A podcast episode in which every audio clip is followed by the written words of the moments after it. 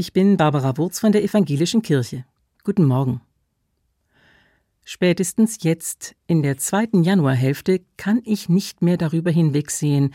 Ich mache immer wieder die gleichen Fehler und tappe in die gleichen Fallen des Alltags wie im letzten Jahr auch. Und auch der Neustart mit einem neuen Datum kann das nicht verhindern. Es ärgert mich, und ich bin froh, dass die meisten Menschen in meiner Umgebung gnädig mit meinen Macken umgehen.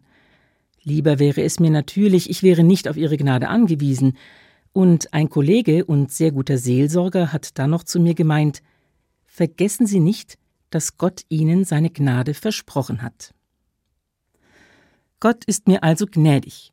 Das sollte ich nicht vergessen. Mein Kollege wollte mir Mut machen, aber beim ersten Hören hat es für mich unangenehm geklungen, wie Gnade von oben herab weil Gott so perfekt ist und ich nur ein armes Sünderlein voller Fehler und wieder einmal dabei ertappt, dass ich etwas nicht richtig beherrsche. Und die Gnade Gottes, die sorgt dafür, dass ich das auch niemals vergesse. Es wäre mir wirklich lieber, nicht auf Gnade angewiesen zu sein, weder auf die von Gott noch auf die meiner Mitmenschen. In einem alten Gebet der Bibel in Psalm 112 bin ich dem Wort Gnade jetzt wieder begegnet, Genau rechtzeitig, gerade wo ich wieder anfange, mich über mich selbst zu ärgern, denn hier klingt das Wort Gnade ganz anders, befreiend, geradezu wie eine Erlösung. Hier heißt es, den Frommen geht ein Licht auf in der Finsternis von dem Gnädigen, Barmherzigen und Gerechten.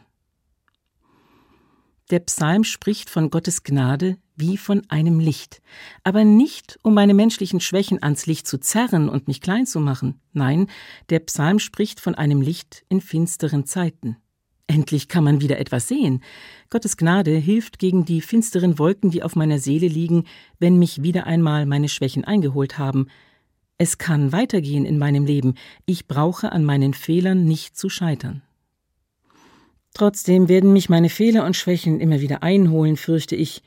Ich bleibe auf die Gnade und Freundlichkeit meiner Mitmenschen angewiesen. Anders wäre mir das immer noch lieber, aber ohne das Wohlwollen und die Freundlichkeit der Menschen um mich herum würde ich erst recht stecken bleiben. Und ich beherzige den Rat meines Kollegen und Seelsorgers gerne. Vergessen Sie nicht, dass Gott Ihnen seine Gnade geschenkt hat. Barbara Wurz, Stuttgart von der Evangelischen Kirche.